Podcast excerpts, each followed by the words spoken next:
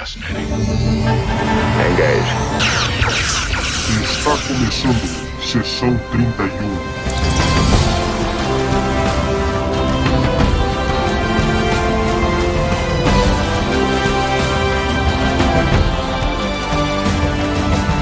Olá pessoal, eu sou o Valdomiro e hoje nós vamos falar de Life Support. 13 terceiro episódio da terceira temporada de Star Trek Deep Space Nine.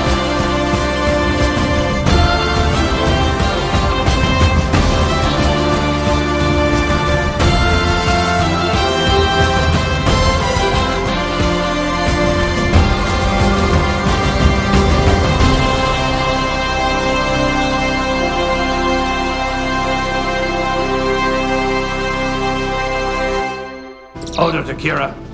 Kira here. I think you should meet us in the infirmary, Major. Beric Baral was on the transport. He's been injured.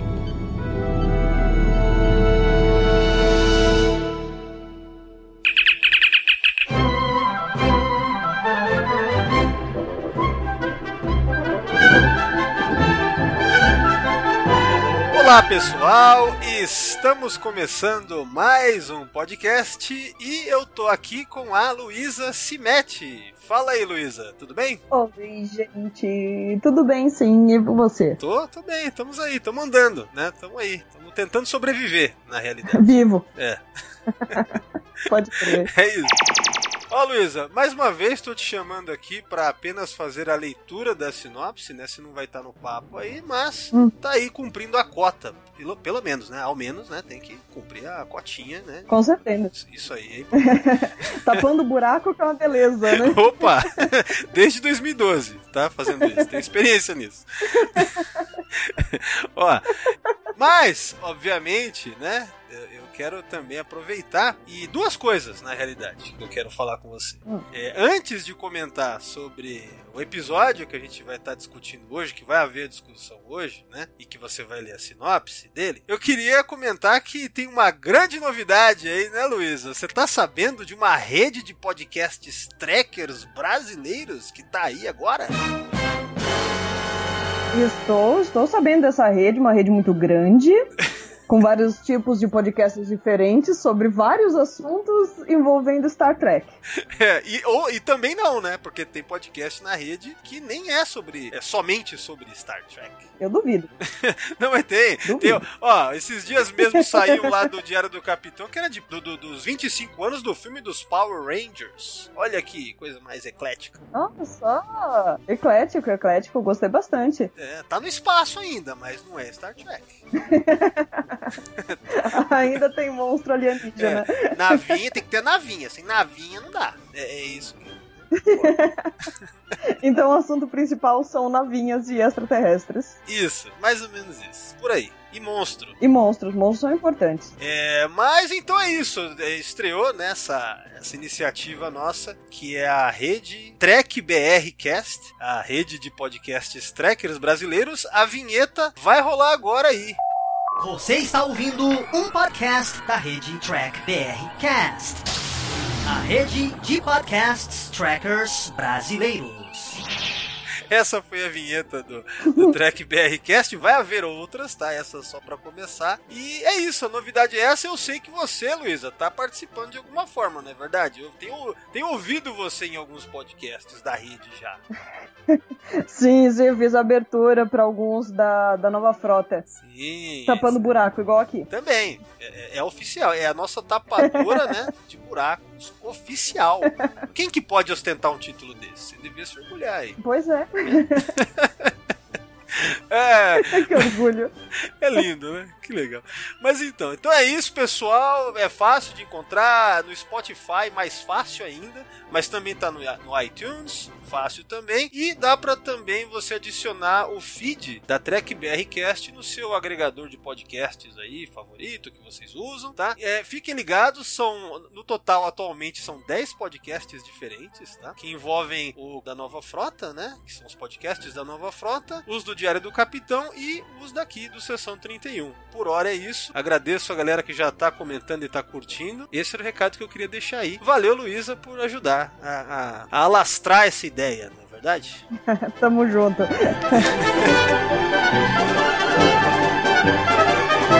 Tá, então, quanto a isso, é isso. Agora, Luiz, eu quero saber a sua opinião, né, de maneira geral, do episódio que vamos comentar hoje aqui, que vai haver os comentários. Né, Antes de você fazer a leitura, vamos lá. O que, que você acha, no geral, de live support? Olha, assim, eu não sou exatamente fã de Deep Space Nine, né? Pra dizer o mínimo. Mas, é, vamos começar daí. Eu não gosto muito.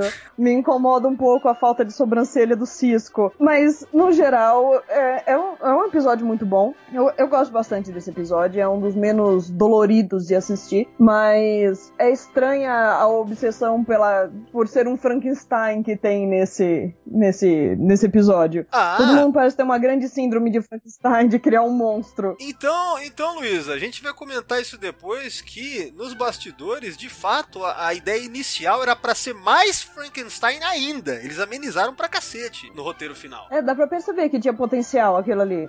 Tinha potencial pra virar alguma coisa bem estranha, pra virar uma creepypasta de Star Trek. É, como se Star Trek não tivesse, né? A sua, sua boa cota de episódios, né? o seu cérebro de Spock, né? É. que também tem uma certa relação com, com esse episódio. A gente vai comentar sobre isso. É, faz bastante sentido mesmo, esses dois juntos. É. Mas é, eu acho bem legal o, o episódio, eu acho legal a interação do, do Nog e do Jake. Já vi muita gente agindo igual o Nog por aí. Olha, até hoje. Mas. É, exatamente. É, é, é bem legal, são, são dois pontos, assim, bem, bem diferentes da, da narrativa do episódio. Dá pra quebrar um pouco ah, aquele mal-estar que, que se sente vendo o, o Vedek passar por tanta cirurgia, né? É, o, o Vedek, quem mesmo, Luísa? Eu queria que você repetisse o nome dele aqui pra gente. Como é que é? O Vedek Berel. Berel! Vedek Berel. De acordo com a dublagem, então, no seu cano e de muita gente, é Vedek Berel mesmo, né? sim, é nome composto que tem que falar os dois. Tipo Maria Eduardo e João Luiz. É, é o Vedek Berel, né? Do Morro do Borel. Berel, isso. Isso. Muito bom, né? É, então... Mais, alguma coisa pra acrescentar, Luísa, sobre esse episódio aí? Ou é isso aí? Não, é só isso. Só deixar bem claro que na hora de, de ler essa sinopse eu vou falar Vedek Berel. Ótimo! Eu ia pedir isso pra, vo- você mesmo. Legal. Vai ser, vai ser uma, uma boa adição aí. Vai ser. É, cara, podcast brasileiro, vamos trazer a nossa brasilidade.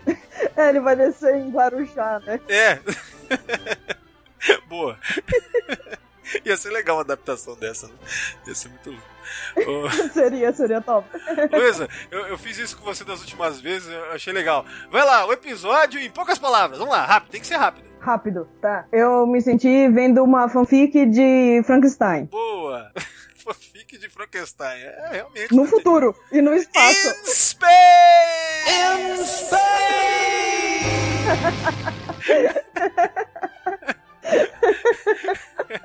Toda vez que eu falo alguma coisa no espaço, eu lembro da sua voz fazendo isso.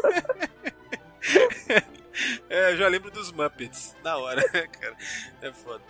É... Mas então, eu acho que por hora é isso, Luísa. Nesse caso, então, aquela perguntinha já, já, já tradicional, né? Você pode fazer a leitura da, da sinopse do episódio de hoje? Estou sendo obrigada. Vou fazer. Tá certo. Então, vamos lá. Engage.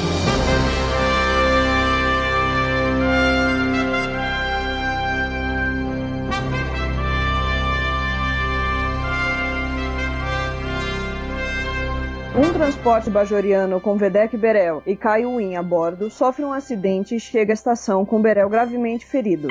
Kaiuin explica a Cisco que ela e Berel estão envolvidos em negociações de paz avançadas com os Cardassianos e salienta que as negociações nunca chegariam tão longe se não fosse por Berel. O Dr. Bashir faz tudo o que pode para salvá-lo e consegue realizar o milagre de trazer Berel da beira da morte. Começa uma corrida contra o tempo para Bashir, uma vez que a condição de Berel vai se deteriorando cada vez mais e o doutor vai tendo que tomar medidas cada vez mais radicais para mantê-lo vivo, para as tão importantes negociações de paz. Enquanto isso, Jake tenta cancelar um jogo de Dom Jot com Nog para sair com Liane, a qual Jake está muito afim, o que acaba levando os dois a se desentenderem seriamente, depois de um encontro duplo. Antes de começar, quero deixar aqui alguns recados o crowdfunding do Sessão 31 no site Padrim, aonde vocês podem colaborar e se tornar apoiadores oficiais do site e do podcast. Diversas categorias, recompensas diferenciadas. Nesse momento então também, eu quero aproveitar para citar aqui um apoiador, um padrinho do Sessão 31, que na categoria em que ele está, pode ter o nome dele citado aqui no podcast. Então vamos lá. Quero agradecer agora ao ouvinte Wanderson José e o Defonso Silva. Muito obrigado, cara. Valeu e que haja mais colaboradores, mais padrinhos e madrinhas no Sessão 31 dessa categoria para que eu cite o nome. Fascinating. E pra galera que já apoia e que já está aí como padrinho ou madrinha, muito obrigado, pessoal. Lembrando também, um recado importante, canecas e camisetas do Sessão 31. No site aqui tem banners que direcionam para o Elo 7, o site de compras online, que é muito confiável. Então vão lá e adquiram os produtos. É isso. Bom, Luísa, valeu. Valeu a sua presença novamente. Até a próxima e muito obrigado pela sua leitura. Muito de nada. E se precisar de novo, tamo aí. É nóis. É nóis. Então, vamos agora para a análise do episódio.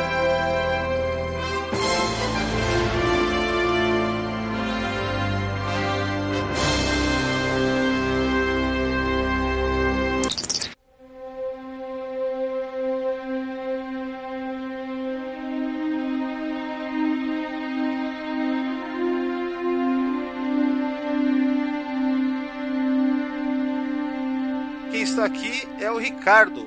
Fala, Ricardo. E aí, Baldomiro, beleza? Beleza, pessoal? Legal, cara. Estamos aí para fazer uma sessão 31, digamos, tradicional, né? Voltando às raízes. Old school. É. Inclusive, bem como nos velhos tempos, né, cara? Só a gente aí, né? Que era assim que no começo era feito. No começo, assim, mais ou menos no começo, né? É. Nada, nada já. Cara, quando foi que você. No, no nos primórdios era você e, um, e uma participante, né? Uma participante não. É. É uma moça, né? É minha, minha ex, é uma ex minha aí. E aí, né, cara. Então, aí, cara, é, o lance é que, até pra relembrar, né, já que a gente tá voltando aí, foi em, foi em 2013, né, já são sete anos, né, Ricardo, que você tá vindo gravar Sessão 31, enfim, gravar podcast aqui, né, sete anos já. Isso. Olha aí. Nossa, já faz sete anos, cara. Sete anos, Caraca, cara, tem tempo voa, noção, tem noção, 2013, sete anos, cara. Puta merda, tempão, hein. Já passou por dois relacionamentos meus.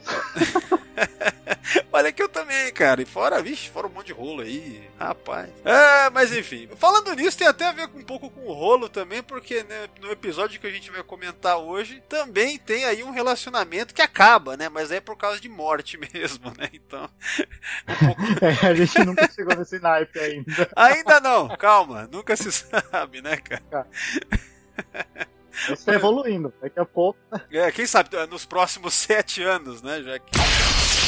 Bom, mas então, Ricardo, vamos falar do episódio. Vamos lá, cara. O que, que você acha, de maneira geral, desse episódio? Como foi rever pra comentar hoje aí? Vamos lá, cara. Diz aí que, qual é a sua opinião. Cara, eu, eu- eu- quando você me falou, eu não lembrava direito qual que era, aí eu entrei pra dar uma olhada, assim, ah, é o do Barrel, né? Eu, eu, eu gostei desse, desse episódio, eu, eu gosto do, do, do, do Barrel, eu acho que ele é um personagem interessante, né? O... Mas a morte dele não foi muito sentida, né? Pelo- Também não fazia tantas aparições assim, né? Ele... Mas ele foi um bajoriano importante, né? no- Dentro da trama, né? Gostei da dinâmica do, do episódio, tudo. Gostei da, da segunda história que rolou, né? Apesar de eles. A gente vai comentar aí que, que eles não gostaram muito, né? De ter introduzido essa parte, mas eu achei interessante ter essa segunda história. E eu, eu acho que é isso. É, cara, eu, eu particularmente, assim, é, você, você comentou do, do Barial, né, que você acha legal.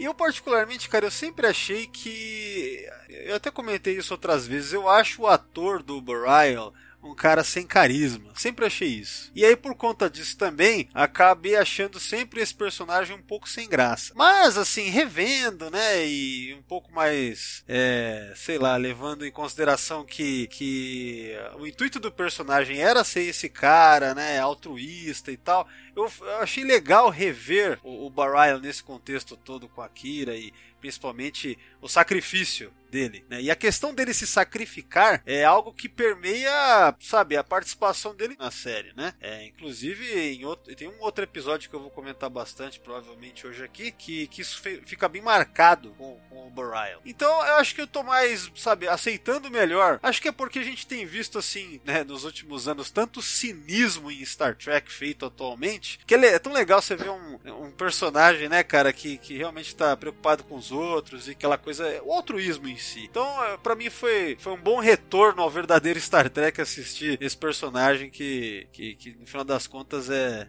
é assim, ele encarna tudo isso, essa coisa de não pensar em si mesmo e vamos ver o bem da maioria. Foi, foi bem legal isso daí, né? Ah, não, isso certeza. É, então. É, eu, eu gosto desse episódio. Gostei, mais uma vez, gostei mais agora, né? Foi legal rever, fazia tempo que eu não revia. E eu só acho que podia ter tido mais peso na questão da, do, do próprio tratado bajoriano, né? Parece uma coisa tão importante. É o primeiro tratado com os cardassianos de paz. E é aquela coisa ali naquela salinha, só o Cisco mediando praticamente ali. Tem a Win e o cardassiano e ficou muito simples, né? Aí é uma questão, acho que mais de orçamento mesmo e tal. Pelo que eu tava lendo, a ideia disso era para ser até mais grandiosa.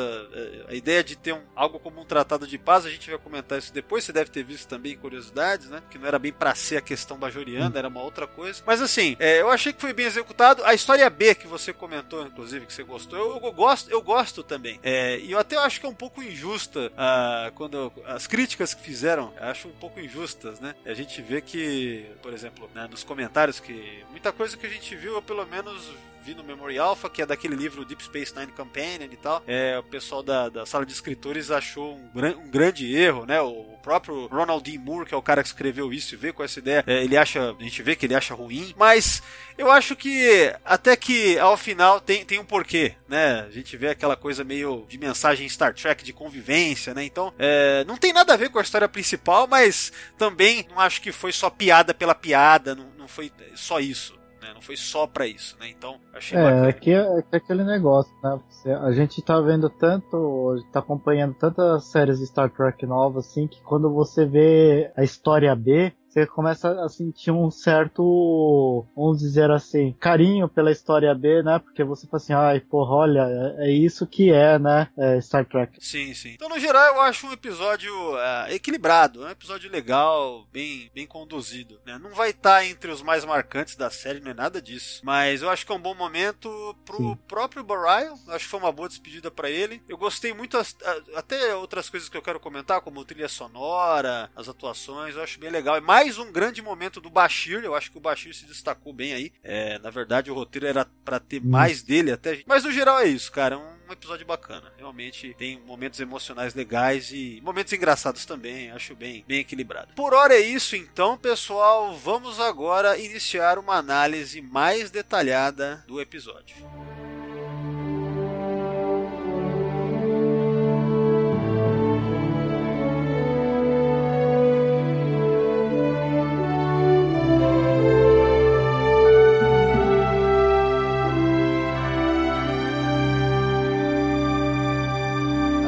Cena do episódio, a gente vê lá no Promenade, começa, basicamente começa com a história B, né? Essa é a história B, a questão do Jake, né, cara? Do Jake com, com, com a menininha, acho que é Liana, né, o nome dela. Liane. Cara, cara, cara, uma coisa que eu, que eu já comentei em outros lugares aí.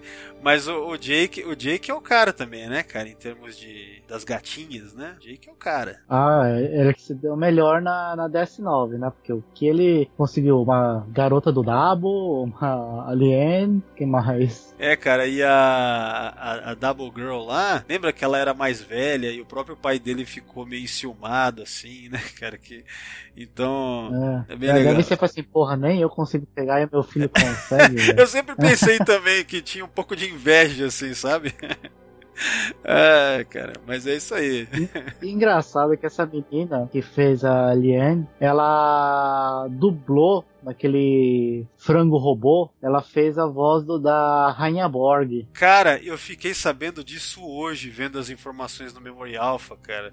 Eu pensei, caramba, olha, olha as conexões, né? Nem imaginava isso. Né? Imaginou, cara? Porra, achei muito barato. Na verdade, esse episódio, os atores, eles têm uma série de conexões que é muito legal, cara. Então você vai comentando, porque eu acho que eu não vi mais nada. Não vou lembrar agora se eu vi alguma coisa de atores, assim. Aí você vai comentando. Tá. É isso, né? Eles fazem um breve comentário ali, que ela terminou o relacionamento com outro carinha. Eles ante anteriormente tinham ido no restaurante Klingon da estação. É bom relembrar do restaurante Klingon da estação, né? É, eles detestam gag, É né? engraçado que o restaurante Klingon. É, engraçado que o restaurante Klingon, cara, quando teve a atualização do da DS9 no Star Trek Online, é, eles colocaram o restaurante Klingon com o Klingon tocando aquele, aquele instrumento lá, né? Que ele, Ah. pra- que ele cantava. Então, eu, eu tava vendo uma coisa que eu vi sobre essa atriz da Liane na época da gravação desse episódio, porque esse episódio, uma curiosidade dele, é que ele é o primeiro episódio é, exibido da Deep Space Nine após a estreia da Voyager. A Voyager estreia em janeiro e esse episódio foi exibido no dia 30 de janeiro de 1995. Esse é o primeiro que passa já com a Voyager sendo, sabe, estando no ar. Sim. Mas o que eu ia comentar, na verdade, não era nem isso. Era que, nessa época, essa atriz já tinha 20 anos. Ela parece mais nova até, né? Parece, parece mais nova. Parece mais nova, né? Acho que até pra combinar com a idade do, do Cyril Clofton, que também não devia ter... Devia ter o quê? Uns 16 anos aí? Não, não sei, não lembro. Sei lá. Então, porque senão seria uma questão dela ser mais velha. E não é ele o gosta caso. de pegar a cara mais velha, né? Mulher mais velha, né? É, então. Mas lá naquele episódio, né, quando ele vai pegar a Double Girl, quando ele começa a namorar aquela Double Girl, ela é uma questão no- na história, né, dela ser mais velha. Aqui não, então acho que aqui era pra enganar que ela tinha a mesma idade dele. E a- na verdade a atriz era um pouquinho mais velha Sim. que o Cyril Clofton, né? Mas nada que desse pra, que desse pra É perceber. assim. Pelo que eu tava vendo, eu não lembrava, mas ela é citada novamente no episódio Explorers, que é já lá pro final dessa temporada. Explorers é um dos últimos episódios da terceira temporada. Ah, o veleiro solar. Isso, o veleiro solar bajoriano, Aham. mas tem então essa citação lá. Mas ela não aparece lá, ela só aparece aqui mesmo nesse episódio, e é isso aí. Bom, aí, né, a gente tem a, digamos que é o primeiro, é o primeiro plot point da história, que a gente vê o Odo correndo, o Bashir vindo com a, com a enfermeira e tal, e agora a gente vai ver a, a entrada da Win, Kai Win Adami. Que aliás, cara, esse é o primeiro episódio que a que a Win começa o episódio como Kai, né? Porque a última participação dela tinha sido no episódio Collaborator, que ela só é, ela só ganha a eleição como Kai, só é mostrado ela já como Kai ao final do episódio lá. Sim. Aí aqui é onde a gente vê ela agindo como Kai, né? Pela primeira vez é aqui nesse episódio. Mas enfim, a questão então a gente vê o Barial sendo carregado, né? Sofreu a, há uma, eles explicam depois, né? Depois que há uma- um vazamento de plasma, a radiação que ele foi exposto deixou ele nessa condição. Essa atriz que faz a enfermeira bajoriana, ela já fez outros papéis como oficial da frota, né? Ah é? Mas em Deep Space Nine não, né? Deve ser em Nova Geração. Ela fez a Alferes Hildebrandt. Foi no, na nova geração, Pen Pal. Ah, episódio Pen Nossa, nessa época fazia tempo do Pen Pals, né? Porque esse episódio aqui foi exibido em 95. O Pen Pal, se eu não me engano, ele é exibido em 88, ou é 88 ou 89, né? 89. 89, então. Quanto tempo? De 89 a 95, seis anos. É, seis anos, né? Isso. Legal. Legal, não sabia não. É, então, e ela fez várias aparições como essa enfermeira bajoriana, né? A Jabara. Né? Ah, olha só. Eu não, eu não sei. Várias, Não, vai, foi, foi quatro. Ela fez quatro, né? Eu não sei se eu não sabia ou se eu não lembrava disso. Aqueles casos em que você não sabe se você esqueceu disso ou você não sabe disso. Legal, bacana, interessante. Tá, então na enfermaria. Na enfermaria é legal porque a gente vê o Bashir, e aí, né, vai estar o Bashir e uns enfermeiros. Mas enfim, eles estão usando aquele uniforme de cirurgia que a gente vê na nova geração, que é o uniforme meio que oficial de cirurgião do século 24, né? A gente entende que é isso desde quando apareceu pela primeira vez, se eu não me engano, é naquele Samaritan Snare, quando mostra o Picard vai lá trocar o coração mecânico dele, lembra? Que aparece a doutora Pulaski Isso, ao isso. final, né? Então, sempre achei meio bizarro que você vai usar, ao invés de uniforme branco na enfermaria, né? Como cirurgião, você usa o vermelho de sangue mesmo, né? O que, que você acha disso, Ricardo? Você É, que é um, pra disfarçar. Você que é um cara aí da área de biológicas, o que, que você acha disso? Não, cara, é muito bizarro, né? Porque a touquinha combinando com a roupa, né? Eu acho esquisito, né? Com tantas cores pra escolher, vai escolher justo o vermelho, né? Mas. Tem, não sei, não sei se tem a ver uma, uma- eles escolherem roupa branca por para mostrar que é higiene e tudo, né? Porque você retomar na história da cirurgia como começava, meu, os caras não lavavam nem a mão. A ciru, as primeiras as cirurgias aconteciam em tenda de circo, as pessoas pagavam ingressos para assistir uma cirurgia, né? Olha só, né, cara? Que Então, falta da que televisão não. começaram A falta da televisão não fazia, né? Caramba. É, então, aí os caras não tinham higiene nenhuma, a mesma roupa que eles faziam a cirurgia A era usada pra cirurgia B, então era uma. Por isso que morria nego pra caralho, né? Mas o show não pode parar, né, Ricardo? Tem que ver isso também. É, com certeza, né? aí você, eu acho que depois foi pra esse branco aí, pra mostrar meio uma sepsia, né, na- na- na- nas cirurgias, né? Aí, aí agora a gente vê que no futuro vai ser vermelho. Isso. Muito estranho. É isso Nunca aí. entendi por que, que eles fizeram isso. É, próxima cena na sala do Cisco, tá lá a Win conversando com ele. A gente vai ter mais detalhes mesmo sobre o porquê de tudo isso. Eles estavam indo pra algum lugar, aí teve acidente e eles tiveram que atracar. Eles estavam indo pra um lugar X que não foi não foi explicado pra onde ia e que, que aí aconteceu o acidente e eles tiveram que atracar, né? É, essa parte aí ficou meio vaga, né? A gente não tem informação assim qual era, sei lá, a colônia ou planeta que eles estavam indo, ou base estelar, ou alguma coisa assim, não é verdade? Isso, né? Não, não fala. É bem, bem vago isso. Daí, uma coisa interessante desse diálogo dela com o Cisco é que ela começa a, a elogiar a atuação do Barile com o Terrell, esse eles chamam de legado, né? Legado é, cardassiano. Isso. E é curioso, porque e você vê o Cisco meio surpreso com essa, com com essa admiração dela pelo Barile. Isso tem muito a ver com o que com tudo que aconteceu na história dos dois, porque quando estreia a personagem da Wina Dami, também é quando estreia a personagem do, do Barile en, en, Entos, né, que é o, o primeiro nome, né? O primeiro nome é o segundo, é o contrário, né? Então, é, os dois personagens estreiam no episódio In the Hands of the Prophets, é o último da primeira temporada. Já nesse contexto todo de rivalidade, e é tão forte essa rivalidade, assim, ou pelo menos é, não é bem uma rivalidade, é mais a Win, ela com essa inveja querendo tirar essa figura do Barile da, da frente dela. Tanto que o plot do episódio é, tem, tem- também envolve a tentativa de assassinato ao Barile, a- arque- arquitetado por ela. the Hands of the Prophets. Sim. Então você vê ela tão preocupada com ele aqui, admirando não sei o que, é algo que você vê que é, sur- surpreende um pouco, né? O Cisco fica assim, é interessante, né? Ele fala, Tá rolando aqui, né? ele fala, quem diria, né, que, que você tá impressionada com essa visão do Borai, alguma coisa assim, né? Que ela elogia sobre como evolui as conversações de paz. É, porque foi- é, porque o principal articulador é o, o Berel, né? Ele que conseguiu aproximar o Contrell, ele que fez as negociações. Ela aí é uma anta, praticamente, né? É, tá rolando direito. Então, ela fala que foi ideia dele e tal, e que ela quer seguir.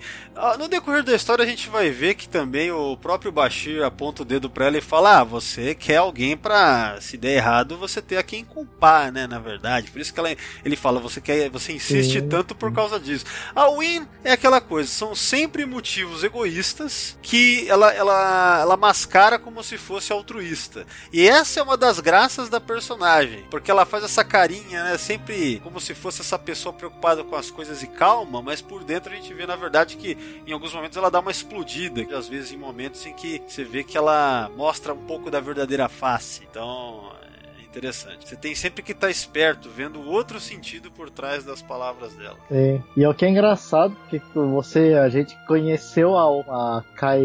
Opaca. Opaca. A Kai Opaca. Meu, ela era aquela Kai fofinha, aquela tiazinha legal da não sei o que, né? A, a, gente imagina a Kai assim, né? Agora vê, vê a Win aí, que, meu, você fica com uma raiva dessa mulher, que impressionante. Eu ficava com uma raiva desgraçada, sabe? Que filha da. É, não, a primeira participação da Win já é, tipo, mostrando tudo isso. Com filha da puta ela é, egoísta é. e até com essa coisa, sabe, centralizadora de poder. É, onde a gente, a gente sim, vê que ela sim. usa a questão religiosa dos bajorianos para motivos próprios, na realidade, né? É, então, é, por exemplo, já nesse primeiro episódio lá, o In the Hands of the Prophet, o primeiro em que ela aparece e que o Burial aparece, é, inclusive que tem a ver com o que você falou sobre a Opaca, e aí vai ter a eleição pro, eleição pro novo Kai, sabe? Vai ter que quem vão ser os candidatos, e daí ele aparece como essa pessoa que seria um, um substituto natural para Opaca, como o novo Kai, e daí por isso também da, dela querer tirar ele da jogada, né? Então é sempre isso, os dois, né? É, essa questão toda de eleição, quem vai ser o novo Kai, se resolve no The Collaborator, episódio anterior em que a Win aparece. Nesse episódio hoje a gente vê não somente a Win agindo como Kai mesmo, pela primeira vez agindo mesmo, e marca já a morte, de fato, do, do Barial, né? Então tem uma questão de ciclo que fecha aqui. It sounds like you've developed a deeper appreciation for Vedic Barial. I must admit, he has been a loyal and trustworthy aide since the election. I'm not sure I could have been as forgiving had I been in his place. These talks were Barial's idea. He's guided me through them. And without him in the future, these talks may never resume. Bom, próxima cena é o Bashir falando com a Kira, dando as notícias de que a radiação é, feriu severamente o Ryle e tal. E é isso, né? Daí a Kira, ela fala que vai voltar direto pro trabalho, aquela coisa da pessoa que parece que não quer aceitar a situação difícil. Quer, quer se esconder no trabalho para esconder a dor, né? E o que acontece também é que fazia pouco tempo que eles tinham engatado o romance. Foi há dois episódios, ante... É, dois episódios antes até. Assim, não dois episódios antes na série. Deixa eu me expressar melhor. Há, há dois episódios antes que o Barial apareceu. Que foi o episódio Shadow Play. Tinha sido a penúltima vez que ele apareceu até aqui. É, não a última, a última tinha sido no Fascination, que é um episódio totalmente esquecível, assim, uma participação bem vergonhosa do, de, de, quase todo mundo ali, na verdade, né?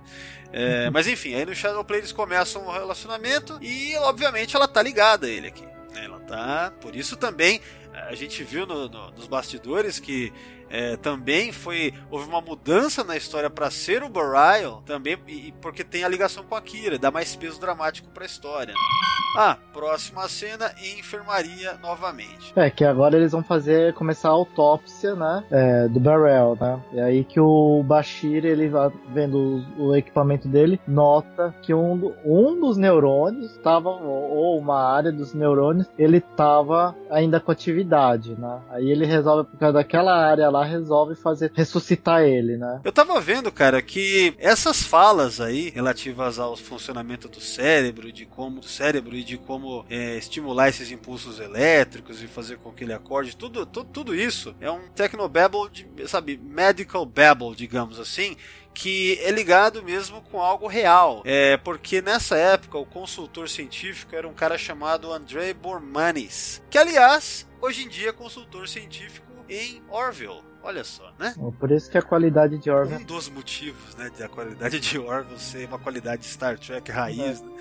É, mas então, é, e aí ele, ele trocou uma ideia com o médico, parece que o lance é esse, ele fez uma pesquisa, ou ele consultou os caras, para ficar o mais acurado possível, né? Tendo em vista que também tem essa é, pseudociência de Star Trek em cima. Então ele, ele sempre fazia essa mistura, sabe? É, que, que esse é o papel de um consultor científico numa série como essa, né? Então é, é isso.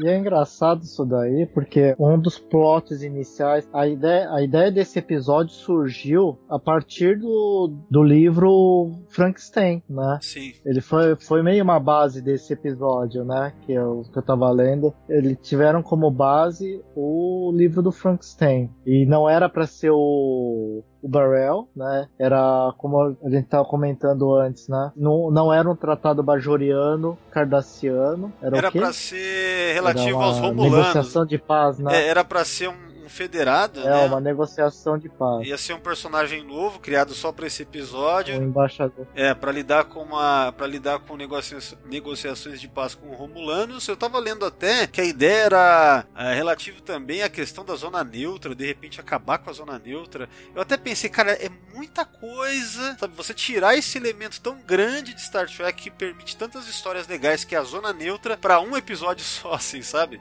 Pra um drama de um episódio só, assim, sem tanta, enfim, vai lá saber o que poderiam ter feito a partir disso. Mas aí, pelo que eu vi, só não foi levado à frente isso, é, não por causa da questão romulana, tanto, parece. E sim porque os caras viram que, tipo assim, em primeiro lugar, esse personagem novo foi criado para iria ser criado para esse episódio. Ah, O drama todo era em cima, sabe, dele estar sofrendo, de que aos poucos ele ia ficando eh, essa figura distorcida, meio Frankenstein, e depois morrer ao final. E aí os caras estavam vendo que não- o público, sabe, aquela você escrevendo a história ali, você não tá vendo que tá tendo aquela empatia com o personagem, que a história começou a não ter tanto peso. Aí pra ter mais drama, né, para ficar mais legal a história e mais envolvente, aí vieram, né, pensaram, bom, e se fosse o Burial? Eu tava até vendo que foi o próprio Ron Moore que pensou isso, e ele falou, pô, eu tava vendo até que, que, que a, que a justificativa era assim, né? O Moore falando, né? Olha, eu não vejo os fãs mandando cartas pra gente de, nossa, como o Burial é um personagem legal, sabe? É, O personagem meio que não não funcionou como eles queriam, ou pelo menos não estava sendo tão interessante na série. E eu concordo em muito, é, não tanto, mas concordo, de certa Sim. forma. É, então, eles pensaram, bom, vamos Eles colocar também ele. não estavam vendo uma química entre a Kira, né? Não, a Kira nessa história inicial nem tinha nenhuma relevância, até porque não era o Burial. Tinha uma questão bajoriana. Então ela não tava, né? é, quando você traz ele pra ser Não, essa não, eu digo, eu digo, o que eu digo é o que, que o pessoal não tava muito. Eles entenderam que não tinha um entusiasmo muito grande no relacionamento Beryl e Kira, né? Ah, sim. é sim, pra ser, ah, sim. se matar o Beryl, beleza, né? É, mas, mas é aquela coisa, se matar ele, ao invés de matar um personagem inventado na história, é, pelo que eu vi, assim, eles pensaram, bom, ao menos vai ter a Kira na história, um drama dela perdendo ele, vai, vai, vai dar uma, sabe, vai ser mais interessante. Né, né, eles pensaram, vai ser mais interessante. É, agora, o que eu tava vendo também, que eu achei curioso, o Ron Moore comentando, que, é, no- é, acho que era ele comentando, que nos esboços iniciais era pra ser mais Frankenstein ainda, né, ao ponto do corpo do cara morrer lá, que no caso era pra ser o federado, né, morrer, e aí, olha só, hein, o cérebro dele sabe ser colocado num corpo de androide. Olha só, né? Ia ser uma coisa meio bizarra. E pelo que consta, o Ron Moore falando, ele diz, ó, acho que foi o Rick Berman que falou, ó, isso já é um pouco demais também. Aí já aí de- deixa esse negócio, tá, tá demais. Né? Tá exagerado, imagina, né? Você transferiu o cérebro de alguém para um corpo de robô, né, cara? Imagina, ninguém, imagina esse absurdo, Ricardo. A ideia do cérebro do Spock, né? Imagina. É, eu também vi que no livro lá, qual- eu não esqueci o nome do livro, que foi lançado em 96, que os autores comentam, é, é tipo um cérebro de Spock, era pra ser tipo um cérebro de Spock, né? Agora eu fiquei pensando, caramba, você vê como que o Rick Berman faz falta hoje em dia, né? Há, há 25 anos atrás já, ele não permitiu que eu pegar um personagem regular, tirar o cérebro dele, colocar num corpo de robô e continuar. Imagina se ele tivesse por aqui ainda, né, cara? A gente não teria visto certos absurdos aí que a gente viu ultimamente, não é verdade? É assim, né? Umas abominações aí. Exato. Mas é isso, cara. Eu, eu vi isso daí achei interessante, né? É, sobre essa questão da elaboração da história. Tem mais coisas também, é que é muita coisa, cara, sobre, sobre isso. É, eu tava vendo também outra coisa curiosa, cara. Cadê? Ah, o nome do livro lá que eu falei é o Captain's Log Supplemental: The Unauthorized Guide to the New Track Voyages, escrito pelo Edward Gross e Mark A. Altman. Eles escreveram vários livros.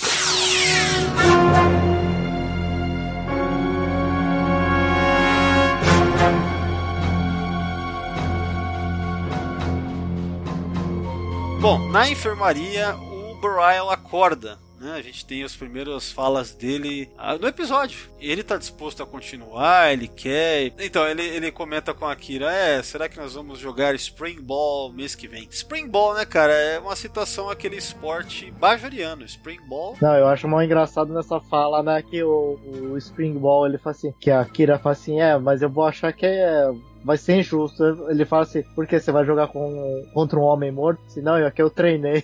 É.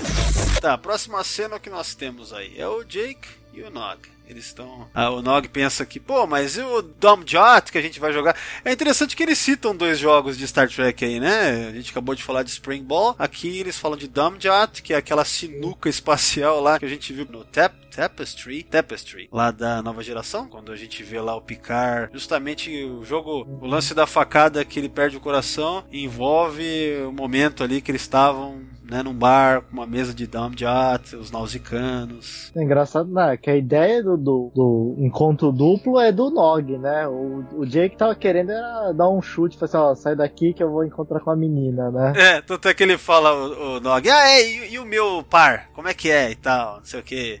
O Jake é. nem tem dela, deve ter uma amiga, não sei. É, é, engraçado você ver a evolução do Nog, né? Daí pro, até o final, né? Agora é curioso, né? Você vê que o Nog já, desde o começo, ele já não ele já não é um ferengue comum, porque ele inventou uma regra de aquisição que ele colocou mulher acima de lucro, cara. Isso é uma coisa bem não ferengue, né? É. Bom, corta de volta pra enfermaria, né? O episódio em que deve ter sido mais fácil pro, pro ator, né? Pra, pra trabalhar, só ficar deitado. Basicamente é o que ele fez aí.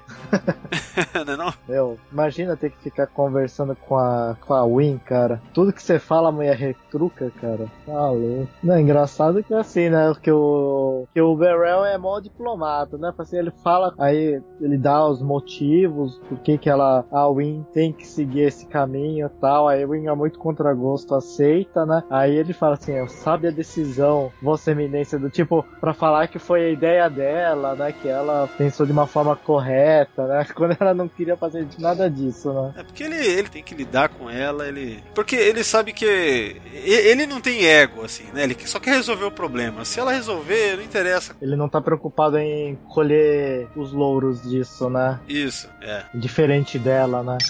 Nessa cena o Bashir começa a dar más notícias. É, ele fala da, da que ele teve que irradiar ele com radiação neurogênica, ele diz, para ele poder estar tá funcionando, só que isso pode levar e vai levar à falência dos órgãos dele, os órgãos internos e tal. I realize how important these talks are to Bajor. But as your physician, my duty is to you first. And I have a duty to Bajor. Please help me heal my people. It's the only thing that matters to me. É nessa, é nessa cena, né, que ele fala que o negócio era ele ficar em estase, aí eles fazem pesquisa, e aí, quando encontrarem uma solução, é, de repente pode revivê-lo. Aí o Baraya fala: Olha, eu não vou ficar aqui meses, né? Sei lá, putz, eu não posso, tudo mais. O Bashir fala: Ó, tem uma droga aqui que dá pra usar. É, esse, esses efeitos colaterais que você falou é, é, consequência da nova droga. O que acontece é que ele, o método que ele utilizou causou o que ele chama de vasoconstrição seletiva das artérias. Então, isso está fazendo com que a quantidade de sangue errado chegue nos órgãos dele, né? E, obviamente, isso vai causar uma falência desses órgãos. E aí ele quer utilizar a nova droga para desfazer isso. Só que a nova droga causa toda uma série de efeitos colaterais piores ainda, né? Que vai ser é, falência de órgãos, vai danificar o cérebro, né? Ah, tá. Legal. Entendi melhor agora. É por isso que eu chamei o Ricardo aqui, que é um cara que entende melhor dessas coisas. não é não? Olha aí, ó. eu nem sabia o que era uma vasoconstrição, cara. Mas faz sentido, constrição dos vasos sanguíneos, olha isso. Pensasse um pouquinho também. Legal. Não, então você vê, né? Tem, tem, uma, tem, tem uma consultoria aí, né? Então, você, né, Ricardo, você dá pra ver que né, teve de fato uma pesquisa para fazer sentido essa porra aí, né? Sim, não foi jogado, né? Não, não fica aquelas conversas jogadas, ninguém tá precisando amputar olho, né? Coisas, né? Olha só, o nome da nova droga é Vasoken. Ele fala para aumentar o, é. o, fluxo de sangue nos seus órgãos, né? Mas, né? Engraçado que esse nome Vasoken não é. Não me é estranho, cara. Não é. É que tem muitas drogas aí que eu, tem nomes semelhantes, né? Então, às vezes pode ser que eu ouvi de algum outro medicamento que a gente usa. Ou mesmo. pode ser que de lá pra cá, algum desses laboratórios, alguém era fã de Star Trek e deu o nome ao remédio em homenagem a essa droga também. Por que não? Ah, ah, claro, né? Nada impede, né? Nada impede. Mas tem, eu, eu acho que tem, tem um remédio aí que tem uma, uma sonoridade semelhante, agora eu não lembro qual que é. Uma atitude totalmente condizente com a, com, com a personalidade aí, o caráter do Burial. Cara, isso aí, no episódio Collaborator, é, é outro grande ato de altruísmo por parte dele, porque ali ele assume toda a culpa de ser um colaborador, sendo que ele não foi na época da ocupação. Ele assume uma culpa que era da Opaca. Ah, é verdade. aham. Porque a Opaca, ela acaba passando a informação da onde tem um grupo de bajorianos da resistência e ela faz isso pra que, tipo assim, os cardassianos eles acabam eliminando esse grupo que é cerca de 43 pessoas. Porque se, não, se, eles não, se ela não revelasse isso, eles iam acabar matando muito mais, mais de mil pessoas. E entre esses 40 e poucos estava o filho dela. Então ela sacrificou o próprio filho e mais 40 e tantos para salvar mais mil e tantos. E aí, essa informação, ela, ela fica escondida e tal, né? Até porque isso pode abalar, podia abalar toda a, ainda mais naquela época, sobre, imagina, se a- ficam sabendo que a própria Kai fez isso, apesar que ela salvou Ah, mais vidas sim. do que perdeu. E aí, é, acabam descobrindo e o Barial resolve assumir essa culpa, né, a culpa de ter é, entregado, agido como, entre aspas, um colaborador. É, essa história ela fica esquecida porque Ele é o- perde a eleição. ele, é, ele na verdade ele sai da eleição, né? Aí a Win meio que isso serviu. Ela usou tudo isso para que ela, ela sabia que isso ia acabar levando ela à eleição. né? Então ali foi um grande ato altruísta do, do Burial e aqui a gente vê de novo. Então ele é um cara assim, né? Isso é legal. O ator que faz o Barrel, o nome dele é É Anglin, Philip Anglin. Ang, é, né? Philip Anglin. Ele, ele, depois de DS9, ele não fez muita coisa, né? Em 98 foi a última vez que ele, um ano depois de acabar DS9, ele parou de atuar. Atualmente ele é veterinário, né? Sério? Olha só, cara. Mas eu, eu, não, eu, não sabia, eu não sabia que ele tinha feito o filme Homem-Elefante de 82. Ele foi indicado até para prêmios. Então, engraçado que depois desse do Homem-Elefante, que foi em 82, em 83 ele fez aquela série Pássaros Feridos. Você lembra que passava no SBT? lembro, lembro. Os Pássaros Feridos? Assim, lembro mais do nome, porque eu era muito pequeno, cara. Mas é, é, o SBT não só. Eu É, lembro, então, eu lembro que eu ouvi falar. Richard Chamberlain. É, eu ouvi falar até que o SBT repetiu pra caramba, não foi? Sim, porque assim, era uma o Richard Chamberlain é um ator que na época tava em alta, né? Ele fazia o, se eu não me engano, um padre que era se apaixonou por uma mulher, né? Imagina que naquela época isso era meio escandaloso e pra quando a época que foi rodado o filme passava, né? Acho que era mais ainda, né? E o engraçado assim, os atores que participaram do desse Pássaros Feridos, quando eu tava vendo sobre o, o Philip, né? Um dos atores, tem vários atores de, de Star Trek, mas um que a gente com certeza lembra, um é Christopher Plummer, né? Ah, sim, sim. um é o John DeLance. Olha só, caramba.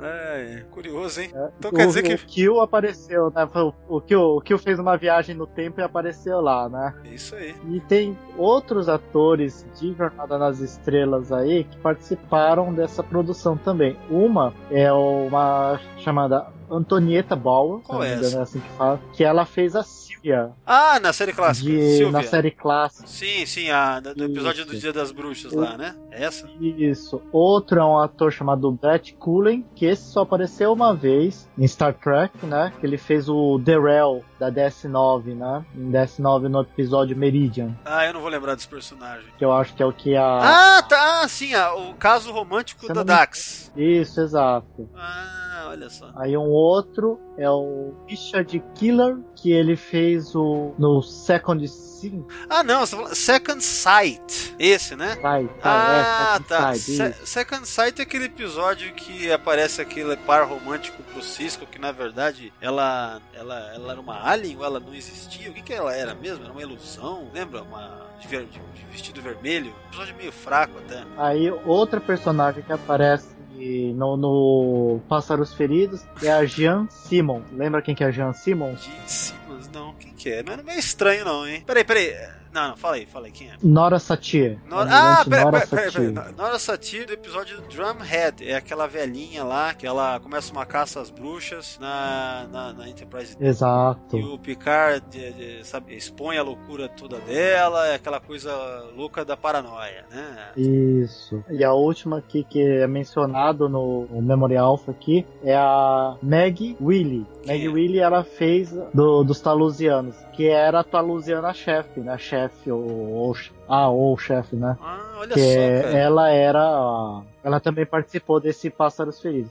Ela morreu, acho que, e por incrível que pareça, a mulher morreu em 2002, cara. Cara, você sabe que tem E Já uma. era uma senhora naquela época, né? Você sabe que tem um Talusianas que tá vivo até hoje, né? Sabia disso? Nossa senhora. Sério? Não, não sabia, Tá cara. vivo Olha aí. só.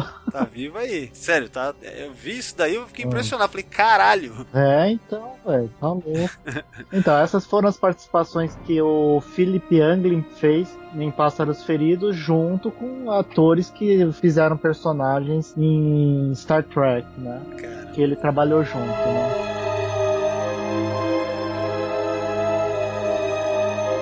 Nós temos então a primeira das primeiras conver- a primeira conversação com o legado Tyrell, Tur- Tyrell, né? Que é esse cardassiano. Você vê que os termos dele são retorno de todo equipamento. Quer dizer que é como se ele dissesse, eu quero essa estação de volta também, né? É isso que eu pensei assim. Você não pensou nisso? Eu, eu, eu pensei nisso daí, quando ele falou, quando ele falou isso, tá querendo a estação de volta, né? Por isso que ele tá falando isso, né? E aí o interessante é que ele é malandro, né? Porque quando ela vai comentar lá com a com, depois, ele fala não, mas essa questão já foi resolvida em conversação anterior, tal, né, meu?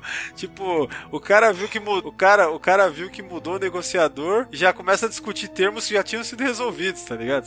É foda isso, né? E ver que a, que a Win também não tá, não manja muito do negócio, né? É. Porque o Burrell já sabia disso, já tinha sido discutido, era um assunto que já tinha sido tratado em outras negociações e já tinha sido acertado, então não tinha nada que retomar nessa, nesse assunto. O Burrell sabia disso e o cara, o legado, se ligou que a Win não, não sabia como funcionava e tava querendo tirar proveito, né? Você vê que ela é, bem, ela é muito medíocre, né? Porque qualquer um que assume uma posição dessa, a primeira coisa é estudar o que já foi resolvido, ver em que ponto que nós estamos, né? É um negócio tão sério, cara. É o tratado de paz, sabe? Do- dos bajorianos com, com, com os cardassianos, enfim, depois de 50 anos. É um negócio mega importante, né? Esse, esse ator que faz o legado Turrell, o nome dele é André Prime. Ele já fez um outro personagem em Star Trek na, na nova geração, que era o Suna. Você lembra do Suna? Suna? Acho que nós já até fizemos podcast. Peraí. Não. Daquele que ele é o, é o chefe da, da, da ala psiquiátrica em Ah, que o Hiker tá, tá preso. Sim, Frame of Mind. A gente, não, a gente não fez podcast desse episódio, assim, analisando ele. O que a gente fez, e aí vai o jabá, né? Foi o podcast sobre episódios de terror em Star Trek, né? Um deles foi, obviamente, Frame of Mind, é, que inclusive a gente colocou lá, né? Eu lembro da gente falar que era um dos melhores e tal, nesse sentido, né? Então eu vou deixar no post desse podcast o link para esse, para esse podcast que a gente gravou, que foi lá para 2017 ou 18, eu não lembro agora. É, para quem tá acompanhando, sei lá, ouvinte de primeira viagem, que tiver ouvindo aí, sei lá, pelo Spotify, vai lá no site do Sessão 31, que nos posts dos podcasts tem sempre, eu sempre coloco links para posts anteriores e outras curiosidades e outras coisas relacionadas a esse papo aqui, coisas que a gente comenta aqui. Então é isso, jabazinho.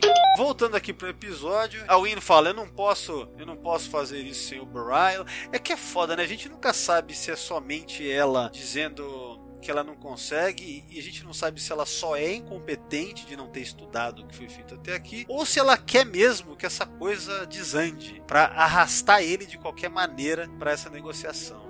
Né? Não é verdade? Você não acha que tem essa leitura? É, como o Bashir falou, né? Se der errado, ela tem quem culpar, né? Mas é. Você nunca consegue. Você não, não, não consegue dizer quais são as intenções da Win, né? Essa atriz trabalha muito bem como Win, né? Diga-se passagem, né? É, Essa atriz é foda. A Louise, é Louise Hatcher. Thatcher. Como é que é? Louise. É, Thatcher. Fletcher. Fletcher, Fletcher. É Fletcher. Ah, eu já comentei isso outras vezes, né? Ela é a, a enfermeira É, é porque é Fletcher, mas é que ela é famosa por ser a enfermeira Hatcher, Hatchet, acho que é Hatchet, naquele filme O Estranho no Ninho, lá do Jack Nicholson. Ela é a enfermeira do, do hospício, onde estão os loucos, entre eles Jack Nicholson, Christopher Lloyd, enfim, entre outros ali. É um puta filme, um clássico, né, do cinema, e, e o papel mais conhecido dessa atriz é esse, né, cara? Um filme que foi premiado no Oscar e tal, de, dos anos 70 lá, não lembro exatamente que ano. Então é, foi uma decisão muito acertada terem trazido ela aqui nos anos 90 para ser esse papel aqui, cara. É, realmente é muito foda. Você já viu esse filme, Ricardo? O Estranho no Ninho? Cara, eu já ouvi falar, mas eu nunca assisti, cara. Eu não sei porque eu nunca assisti, viu? É muito bom, cara. Ou eu, uma coisa que eu notei esses dias que eu tava vendo TV, que eu lembra aquele Peixe Grande e outras histórias? Ah, sim, é mais recente, Foi, 2000, ficou 2000, famoso. do Ah, Tim sim, Burton. sim. Tim É, Burton, então, Evan McGregor. Isso, né? Eu nunca consegui assistir esse filme inteiro. cara. Eu vejo só porque eu sempre assisto algum lugar que tá passando e aí eu tenho que ir embora e não consigo assistir ele inteiro. Então eu fico vendo ele em pedacinhos, uma hora eu assisto ele inteiro.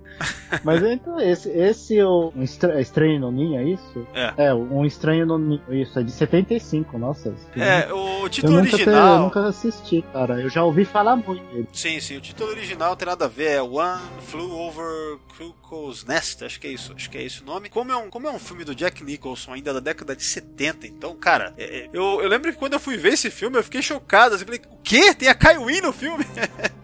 cara, muito foda. O que, que, É. a, Ca- que, que a Win tá fazendo aí, né? Porque todo mundo olha pra sua cara. Que, que Não, tá falando? e tem né? o Christopher Lloyd também, né? Tem o Christopher Lloyd também. Novo, assim. Meu, A carreira da Louise começou em 58 e a última coisa que ela fez em tela, né, ela ainda tá viva, né? É, em tela foi em 2017, né? Não, não sei o que, que ela fez depois. Como atriz foi de 58 a 2017 trabalhando ainda, né? Legal, legal. Não sei se ela parou ou tá numa pausa, né? É, ela tá bem velhinha, né, cara? Chega um ponto agora que já fica mais. né, eles fazem menos coisas, menos, menos trabalho. Mas é, tá aí, legal saber que tá aí ainda. Próxima cena a gente vai ter caminhando ali para pro bar do Quark. Quando chega na cena do bar do Quark, a gente vê um garçom ferengue que é o é Bro- Broik. Broik, cara, ele apareceu em 79, acho que é, eu vi aqui no Memorial, faz 79 episódios da série. Inclusive ele participa do Caretaker da Voyager, né? Porque tem aquela cena do Harry Kim, o Tom Paris no bar do Quark falando com o Quark. E aí naquele momento o Broik também aparece, né? É, porque se você for ver, o ator que faz esse daí, ele fez pontas pra caramba em Star Trek, né? Ele fez até nesse daí do, do Suna, ele foi um dos pacientes, ele foi um dos personagens que apareceu no, no primeiro episódio de- da nova geração. Olha, eu não sabia não. Então ele é um desses. É, ele faz um daqueles que tá na, naquela. Quando o Kill aparece pra fazer o julgamento, ele é um dos, tele, dos espectadores, né? Ah, Aqueles da Terceira Guerra Mundial lá, os sobreviventes da Terceira Guerra Mundial, será? Isso. Olha só. É, e, e como ele apareceu muito no, no último episódio aí, acho que.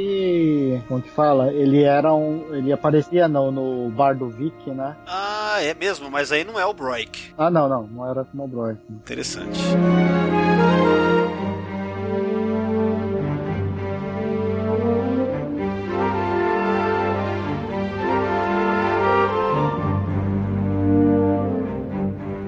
A gente tá na cena da, da- dessa cena do bar do Quark é legal porque o, o, o, Nog ele fala com uma naturalidade assim, ele rebaixa com uma naturalidade, né, a menina, porque mulher pra Ferengue é tipo bicho, né?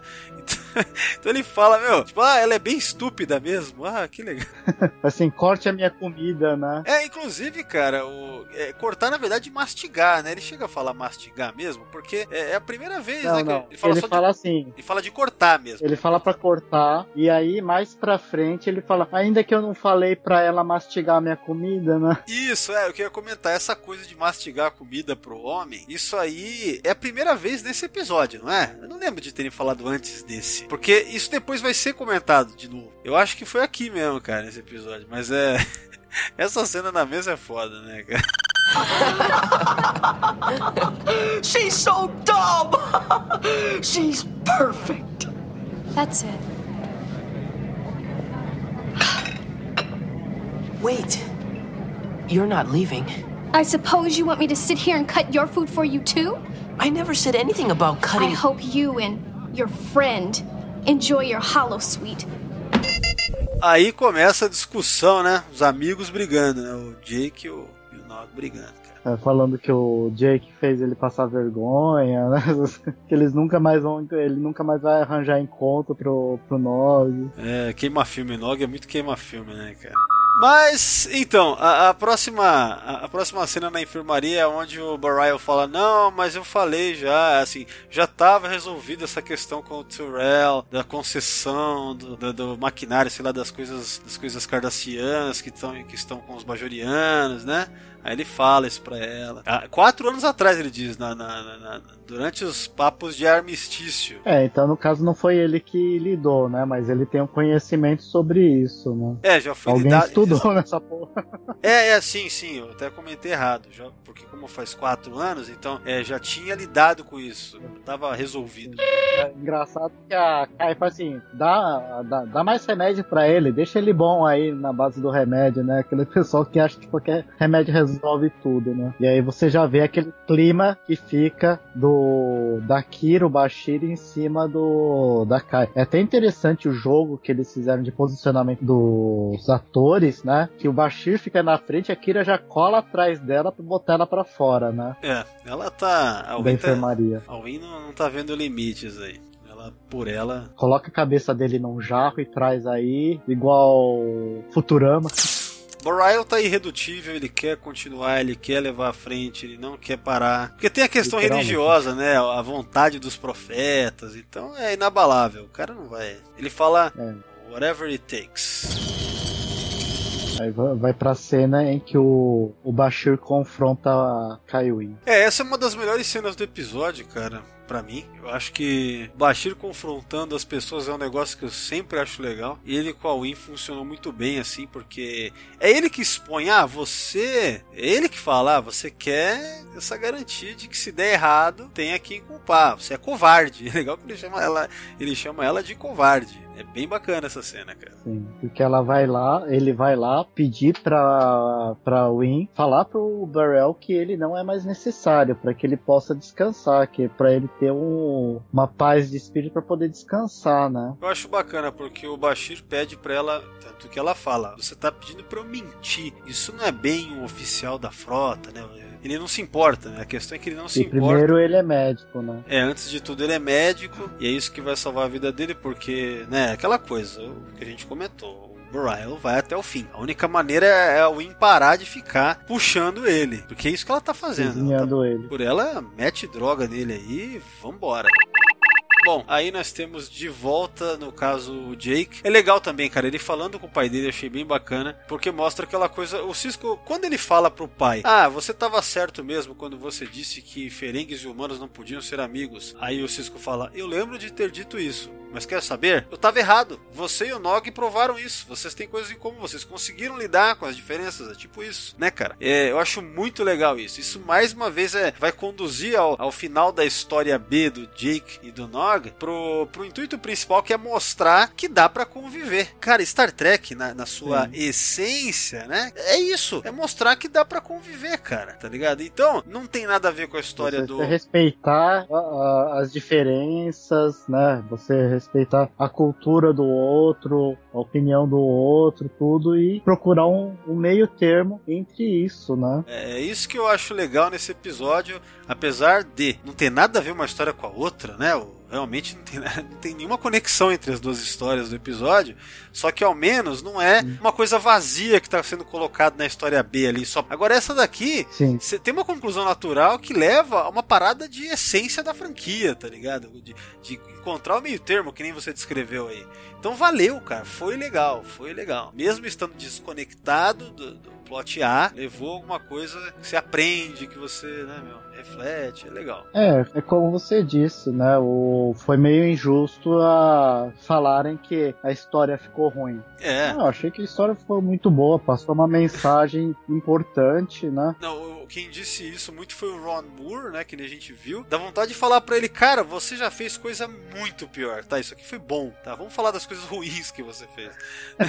Eu sou fã do Ron Moore, queria, adoraria se ele tivesse na franquia hoje em dia, ele ia dar um jeito. Mas, cara, ele teve teve várias coisas ruins que ele fez também. Né? Então, é, esse aqui definitivamente não é o pior momento dele. Muito pelo contrário, é bem legal essa parada, do, essa história B desse episódio, né, cara? É, e, e, a, e, a, gente assistindo hoje em dia tem mais peso, né, essa, essa história B, né? Porque o que a gente assiste hoje em dia, né, a gente fica até chateado que não tem um pouco, não vou dizer fraco, mas com que não tem importância pro episódio em si, mas passa uma mensagem, né? Você quer dizer em Star Trek, né? No Star Trek feito hoje, né? Que não tem. Sim. É, assim, tem nada. É. Né? Tem nada. Exato. Tem olho arrancado, tem droga, bebida, tem aquelas coisas de sempre. Pessoas xingando Sim. uns aos outros, maltrato a idosos, né? Aquilo que a gente já comentou extensivamente. É.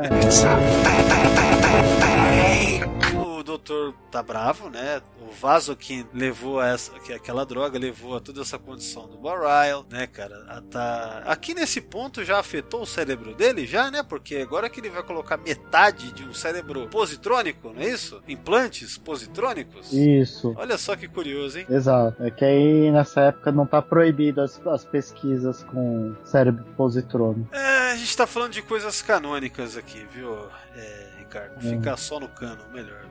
Aquilo Não se no canônico. É, isso. Você vê, né? É, exi- existe uma. Nessa época eu acho que existia um certo conservadorismo em um parâmetro aí de que se você acrescentar o artificial, você deixa de ser. É, sei lá, o que nem ele diz depois, é, o homem é perdido, né? A- O brilho, o spark, né? A fagulha some. É, Aham. não sei muito bem se isso é uma coisa meio, uma visão meio antiquada, né? Não quer dizer porque você inclui ah, o artificial, você deixa de ser. Eh, Isso me parece um pouco ainda aquela que você via na década de 60 lá do Kirk falando que, ah, mas uma máquina, você perde a essência humana. É, Era uma discussão que eu acho que ficou meio para trás, sabe? É um pouco antiquado achar. Talvez, assim, dá para enxergar que, que isso aí é, é algo datado. Eu vejo como algo meio datado, sabe? Você vê como algo negativo essa, sabe, esse acréscimo da tecnologia no seu corpo. Tudo bem que nesse caso eles estão falando do cérebro É, mas si, é né? assim. Então, é, É, então, é, nesse caso eles estão falando do cérebro, né? Que aí, acho que nem hoje em dia a gente consegue colocar muito essa, é, algum implante no cérebro aí que eu realmente eu não, não sei de nenhuma técnica, alguma coisa que coloque algum implante, né? Mesmo porque não estamos tão evoluídos assim, né? A neurociência também não é ainda uma não é uma área tão, como vou dizer, É, não avançou é, tanto no não nível. vou avançado em, em termos de. É, né, no. Ela tá, obviamente, a neurociência está muito avançado tal, no- na- na- em pesquisas, estudos, assim, mas não tá no nível em que você faz um. coloca o implante, né? Pelo menos é o que eu acho, não tenho certeza, né? Não, então, mas eu, eu- Até mesmo você tem que até tomar cuidado com o que você coloca lá dentro pra não, não, não dar pau, né? Não, assim, eu me refiro mais assim, por exemplo, na série clássica eu, parecia que tinha uma coisa de pisar nas máquinas. Ah, você é é máquina, é, comparar com o homem, a humanidade.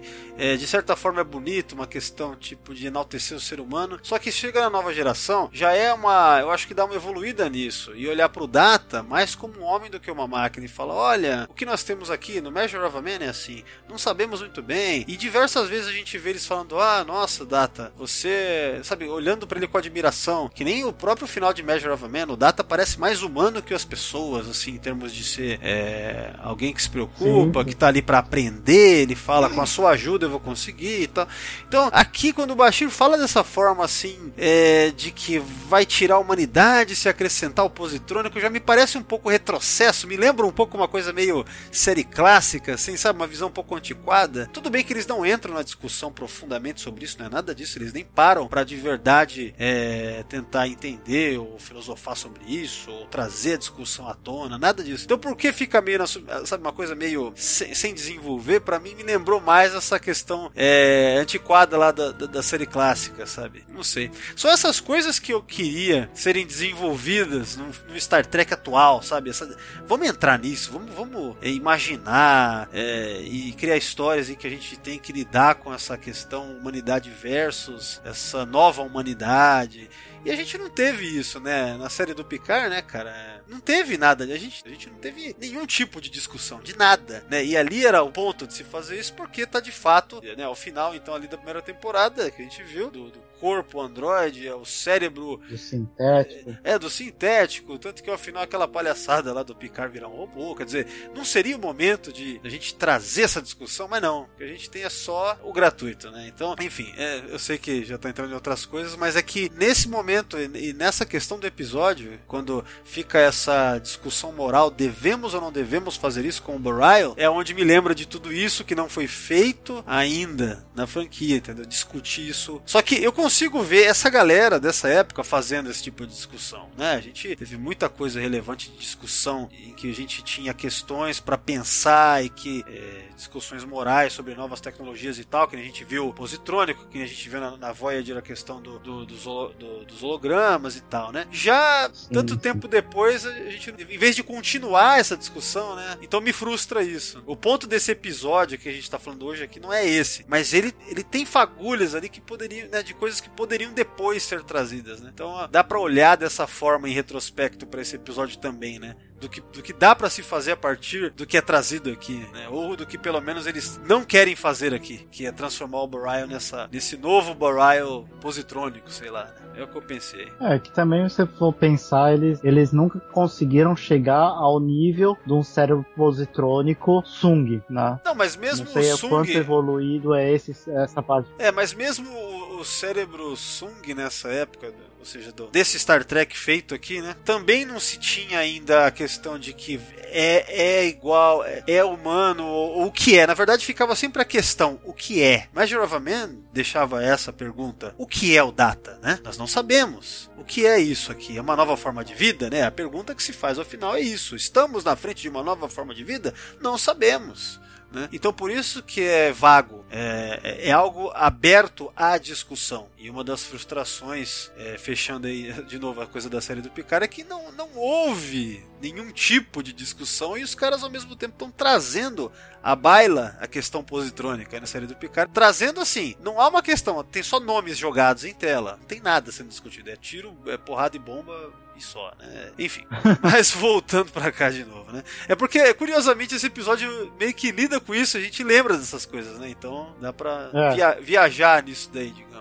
Então, é, o que eu quis dizer, já que a gente tá nessa cena, é justamente o Bashir falando disso me lembra o Kirk, a visão do Kirk sobre máquinas. Sabe, que nem quando ele vê lá no episódio, quando o Dr. Corby, que era aquele antigo caso lá da enfermeira Chapel, quando ele revela ao final que ele era uma máquina também, que ele era um androide também, porque como ele tinha transferido a consciência dele para um corpo de androide e tal, você vê lá a mão dele assim, tipo, rasga assim, ele é um robô, uma máquina, a visão de tipo, nossa, que inferior, ele é só uma máquina, entende? A visão da série clássica era assim, Aham. ele é só uma máquina, nossa, que bizarro, que coisa horrível, entendeu? Ele não é mais humano. Então a visão de que o humano é o superior é- era a visão do Roddenberry nos anos 60, entendeu? O que é bonito de certa forma, sim, Aham. enaltece a humanidade, mas ainda assim dá pra pensar um passo além. Na nova geração começou isso, entendeu? E aqui na Deep Space Nine, eh, nesse esse Bashir me parece um Kirk lá, nossa, um robô, entendeu?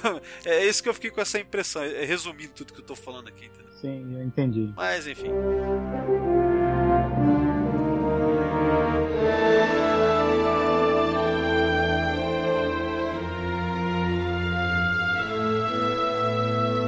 Ah, a Kira insiste, né? O curioso é que não só o Win, mas aí a Kira passa a insistir para que vai lá, bota metade de um cérebro positrônico nele aí, que é o jeito.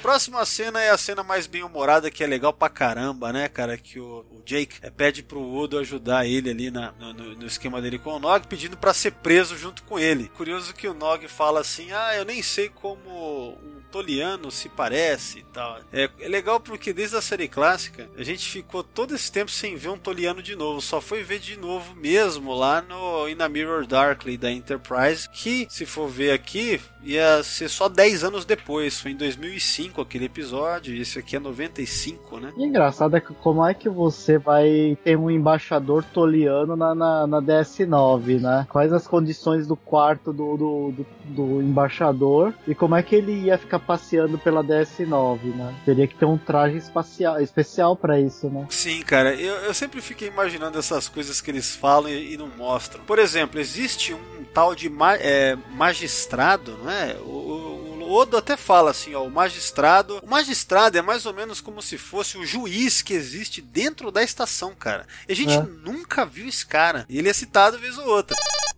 Depois, próxima cena, já na- de volta à enfermaria depois do, do transplante. Isso. Mas aí você vê, né, que ele fala, o- quando a Kira vai lá, o Burrell fala assim que ele sente. O, Bur o Burrell parece tá, que tá meio chapado, né? Bom, ele acabou de fazer uma, uma cirurgia no cérebro, então ele estaria chapado mesmo. Mas ele fala, né? Tô tocando você, mas isso não parece ser real, né? É, de verdade ele não é mais o mesmo já, né? Mas é cai naquilo lá que você falou, né? Que quando você quando você vai ficando meio máquina, que se tratam como se você perde a humanidade, né? É, então, é, é esse tipo de coisa que eu vejo um pouco como uma visão conservadora da, da, da- da nossa integração com a tecnologia, que também tem a ver um pouco, eu acho, com como se via a questão genética também em Star Trek até esse ponto, mais ou menos, até o final da era Berman, né? É, porque como essa coisa muito que vem lá do, da época da série clássica mesmo, a questão do, dos aumentados, né, os augments, que levou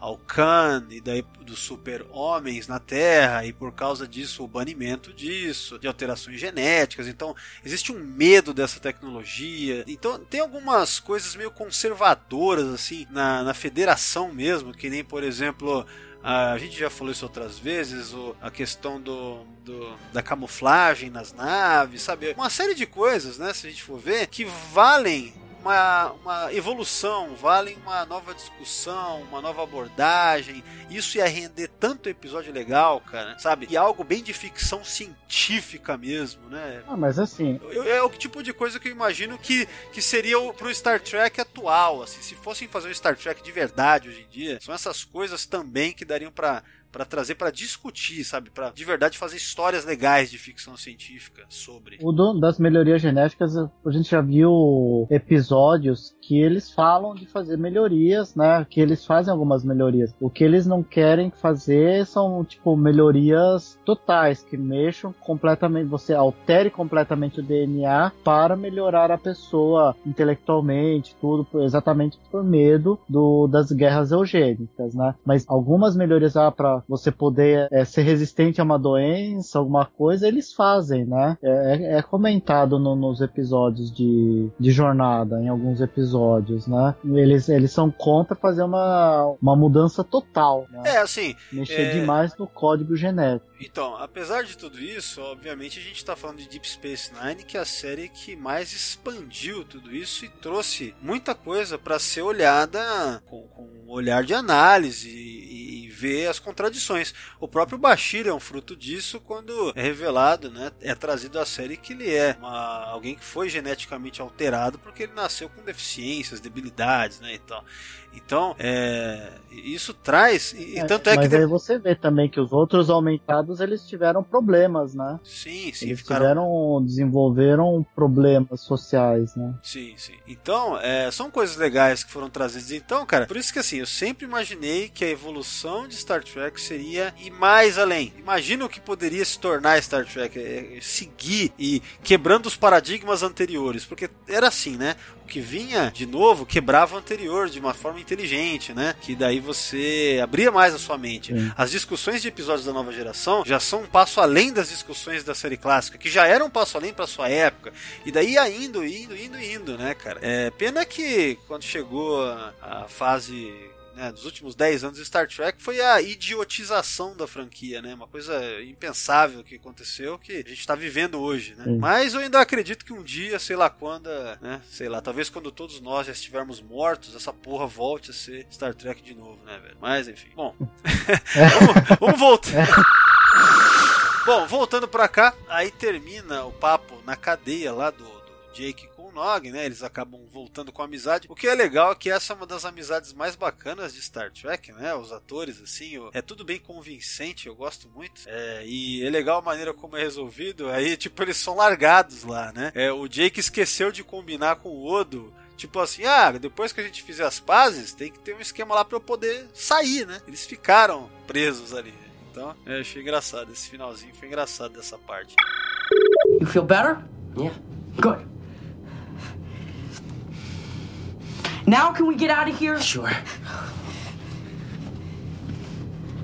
Odo? Odo? He's just playing around. Odo? Ah, é legal é quando o Nog fala, né? Eu ainda eu nem pedi pra ela mastigar minha comida, né? É, então. Tipo, ele, ele sabe, ele sabe o que que é ofensivo e o que não é ofensivo pro Jake ou pra sociedade, né? Que ele, na, na DS9, né? Ele tenta fazer um, um meio termo aí do, do, do que ele pode fazer ou falar com as pessoas da, da, da estação, né? Sim, é legal isso, né? E ele fala, tem, tem coisas que eu acho que vocês fazem, que vocês fazem que é nojento, e tem coisas que os Serengs fazem que eu sei que vocês acham nojento. Agora, eu queria saber o que, que ele acha que os humanos fazem que é nojento, cara. As mulheres vestidas, né? É, as mulheres vestidas, as mulheres tendo opinião. Nossa, que coisa horrível, que degradante. Às vezes o degradante para eles é o contrário, entendeu? Então é, é o, o legal é esse lance aí, quer dizer, o Nog é pintado pra gente o episódio inteiro, que coisa horrível, né? Nossa, olha só, né? Mas é a cultura dele. Mas o legal é ver que ao final aqui, ele na verdade já tá sendo o cara do meio termo. Também já estava antes do Jake trazer ele pra cá pra eles conversarem. Isso é legal. Sim. É, o bacana é que eles fizeram de um jeito bem humorado, termina de forma bem humorada essa, essa história B, esse plot B.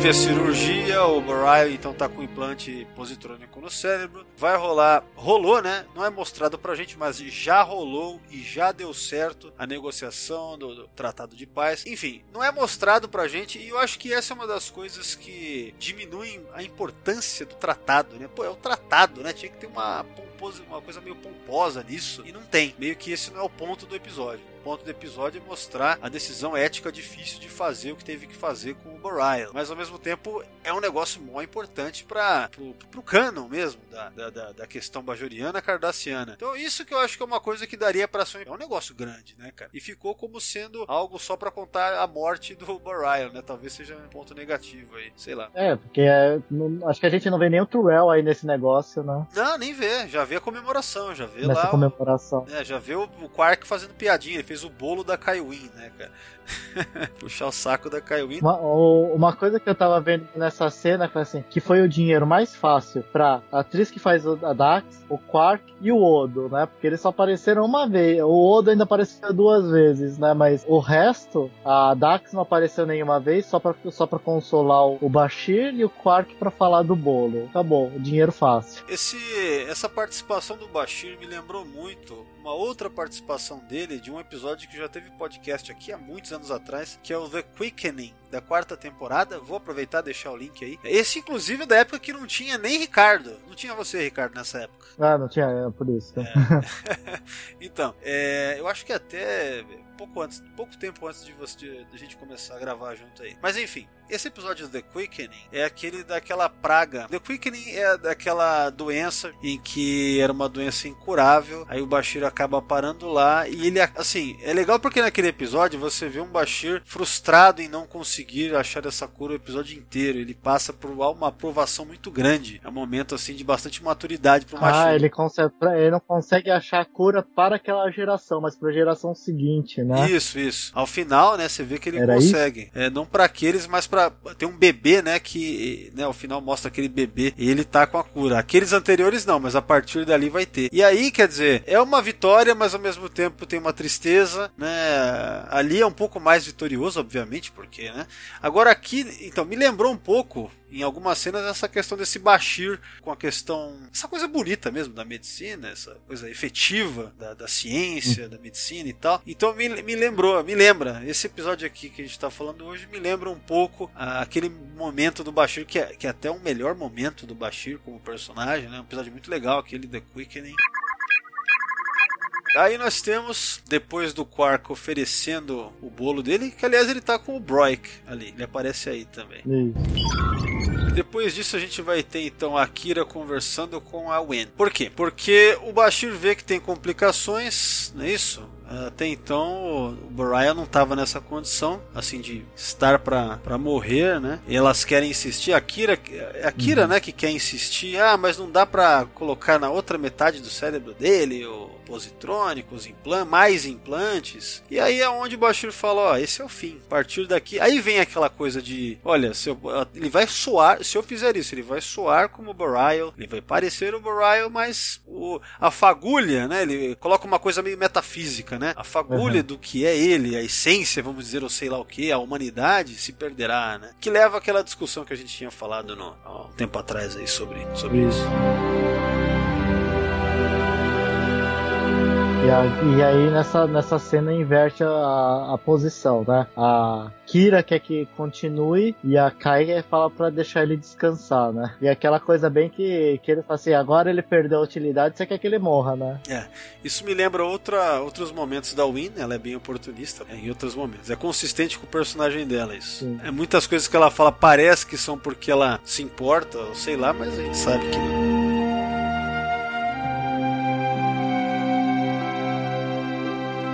Essa cena final da, da Kira se despedindo do Burial, ou seja, ela tem três horas de. O Bashir fala, ele só tem três horas de vida e ela fica com ele ali. Cara, é bem bonito, as palavras dela são bonitas, a música também, a atuação. Eu gostei. É um pouco. É uma resolução meio rápida, né? A gente não vê ele caindo, ele já tá na, na enfermaria, a gente não vê ele na negociação. É meio que o episódio é para mostrar ele morrendo, é meio que é o drama da decisão ética mesmo. Da, e aí, coloca ou não coloca o implante e tal. É, é uma coisa mais assim, de tem que resolver esse problema, mas a, o problema em si, que a, o tratado a gente não tem tanta o peso disso, né? É, não tem a, muito das consequências. E a despedida, na verdade, é, é a Kira com corpo do Burial. Então, assim, sei lá, podia ter tido mais, né? De qualquer maneira, é, eu acho emocionante. Essa cena foi bem feitinha, a música, tem um, tem um peso dramático aí que, que é bacana. Bem feito, achei bem feito isso daí. É, e, e outra coisa também é pra ela ser aquele contraponto da cena inicial que quando o Barai morreu, a primeira vez, a Kira foi se esconder no, trabalho. Aqui ela teve um,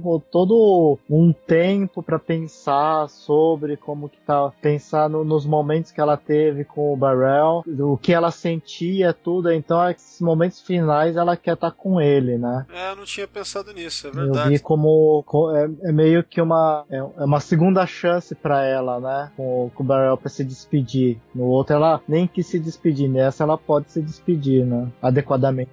You had such a serenity about you. I thought you had all the answers. Really got on my nerves for a while. Then I got to know you and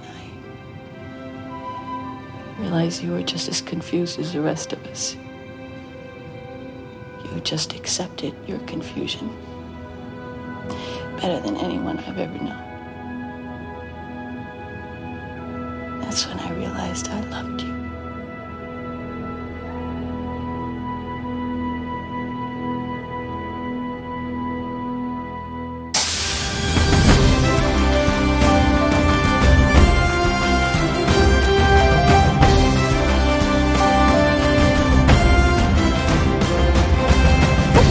Para considerações finais, Ricardo. É, vou deixar você falar aí, vamos lá. Em seguida eu, eu começo. Então, ao final, e aí? Bom, cara, foi um episódio legal. Tanto a história A teve seus, seus furos, como a gente falou, do não, não trabalhar tanto o tratado, que é uma coisa importante para os bajorianos, né? Mas eu acho que foi, foi uma história bonita da dedicação que o Barrel tem para com o Bajor, em contraponto do que o que a, a Win realmente quer. A gente sabe que ela quer tudo que beneficia para ela, né? Mas ele é aquele cara altruísta mesmo, que ele faz, ele quer fazer tudo que tiver ao alcance dele para poder participar ao máximo da- das negociações. Achei bonito também esse final com a Kira, que ele, ela se despede, fala de como, o que que ela achou dele nos primeiros momentos, a primeira vez que viu ele e como ela foi se apaixonando por ele. Achei muito bonita essa parte toda. A atuação do, do Bashir também foi muito legal de se ver. A história B, como a gente comentou, foi também muito boa, com seu toque de humor e também de fatores importantes relacionados a respeitar culturas, respeitar a opinião, respeitar a amizade, né? Achei que também ficou muito legal com o seu, o seu toque de humor, né? Coisa que a gente não tá vendo hoje em dia, né? Então, para mim, rever esse episódio foi muito bom. Todo o conceito atrás dele, né? As atuações. E esse episódio tem como consequência o Shakar, se não me engano, né? Ah, sim. É, em Então, termo- Sim, sim. O Shakar acaba sendo o novo namorado daquele. Porque ele virou, o Shakar virou primeiro-ministro. né? É, então. Mas enfim. Cara, é uma coisa importante, uma das consequências também é que assim, esse, apesar de, né, a gente ter comentado sobre esse tratado bajoriano cardassiano não ter sido, sabe, não ter tido tanto peso nesse episódio, uma coisa maior, uma discussão maior, mostrar mais das consequências, a gente vai ver consequências depois, né? Dois episódios depois desse é o ótimo episódio Destiny. Destiny é um dos episódios que eu mais gosto da série. E nesse episódio a gente tem como consequência justamente do, do tratado uma ação conjunta entre bajurianos, cientistas cardassianas e obviamente a federação, envolvendo aquela estação de, de um relay subespacial lá, uma estação de relay. Então, e, e nesse episódio a gente tem a tentativa de sabotagem por parte de uma das cardassianas que na verdade era uma operativa da Ordem Obsidiana, que se opunha, obviamente, a ao próprio tratado em si. Por isso que, que eu acho legal, no final aqui desse episódio, a gente vê aquele voice-over do Cisco, ele dizendo que ainda tinha resistência em ambas as partes e tal, mas que, que enfim, é, o final do episódio ele deixa numa nota positiva. Mas no Destiny a gente vê já essa, essa tentativa de sabotagem pela Ordem Obsidiana, então é consequência direta desse do, do que a gente está vendo, do que a gente viu nesse episódio aqui. Né? Então eles desenvolvem isso de uma forma muito legal lá no Destiny, é, e aí acaba sendo, acho que a, a, a mais proeminente consequência vista em tela desse do, do tratado. Mas na realidade, o próximo episódio, tipo assim, e, mais uma vez, o Live Support é o ter, 13 terceiro episódio da terceira temporada, e em seguida tem o episódio Heart of Stone, e lá já é citado novamente, é citado o tratado. Enfim, citação. Então assim, até tem aqui, ó, uma relação das vezes que foi citado. Surge em Live Support, Heart of Stone, a gente tem o episódio The Dice Cast, ainda da terceira temporada, e ó, temos também o Indiscretion, já da quarta temporada, que daí de fato a última vez que foi mencionado. Mas é isso, quer dizer, a gente tem algumas citações, é, menos do que deveria, talvez, né? Poderia ter sido mais bem tratado, mas no geral é, é isso aí.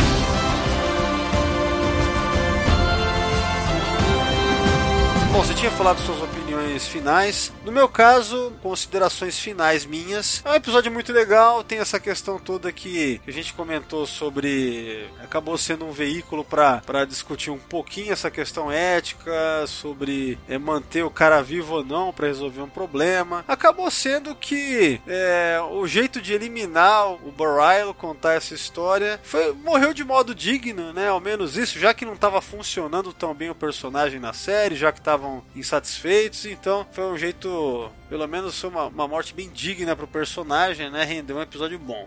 Agora eu tava vendo uma curiosidade aqui, parece que teve um grupinho de fãs aí que ficou puto, cara, com a morte do Barryle, porque existia. Eu ia comentar isso. Você comenta, você viu, né? Como é que é lá? Você viu esse lance do. do... Os amigos de Ber do Vedek Berel. É, mandaram um e-mail. Na época foi um e-mail, não foi? Com fotos. Que parece Uhum. que eles fizeram até um memorial, né, pro, pro Barryle, cara. Né? Olha isso, né? E que parece ainda É, que eles. conheço uns grupinhos que faz essas, essas coisas também. É, hoje em dia o pessoal faz no Star Trek Online, né? Não é isso? Ah, sim, não. O pessoal faz memorial lá. É, mas então, aí é isso, né? Parece que tinha esse grupo de fãs. O foda é que com essa injeção, não sei se por causa disso, né? Infelizmente a gente teve mais um episódio com o Barryle, só que. Por que infelizmente? Porque foi uma participação bem ruim naquele Resurrection da sexta temporada em que o Barryle do universo do espelho aparece do nada na estação. É um episódio chato pra caramba. A gente até comentou dele quando fizemos o Intercom sobre o universo do espelho, lá em 2015, né? Faz tempo já. Daí fomos obrigados a rever esse belíssimo momento da, da vida e obra de Barryle. Eu não bem lembro, acho que eu não participei desse podcast, né? É, talvez você não tenha participado, hein? Eu não lembro se eu participei. Bom, eu vou botar no post desse podcast aí, jabazinho, quem quiser ouvir de novo, ou quem quiser ouvir pela primeira vez e tal. Mas é isso, né? É uma menção desonrosa essa última participação do ator como personagem, no caso, na versão Mirror dele. Mas é isso, então recomendo, assistam Live Support, é um episódio legal, né? A gente tem questões importantes aí, ótimas atuações, até esses momentos engraçados lá do Nog com o Jake, tem uma mensagem, é bonito, em todas as frentes dele acaba sendo um episódio bem positivo.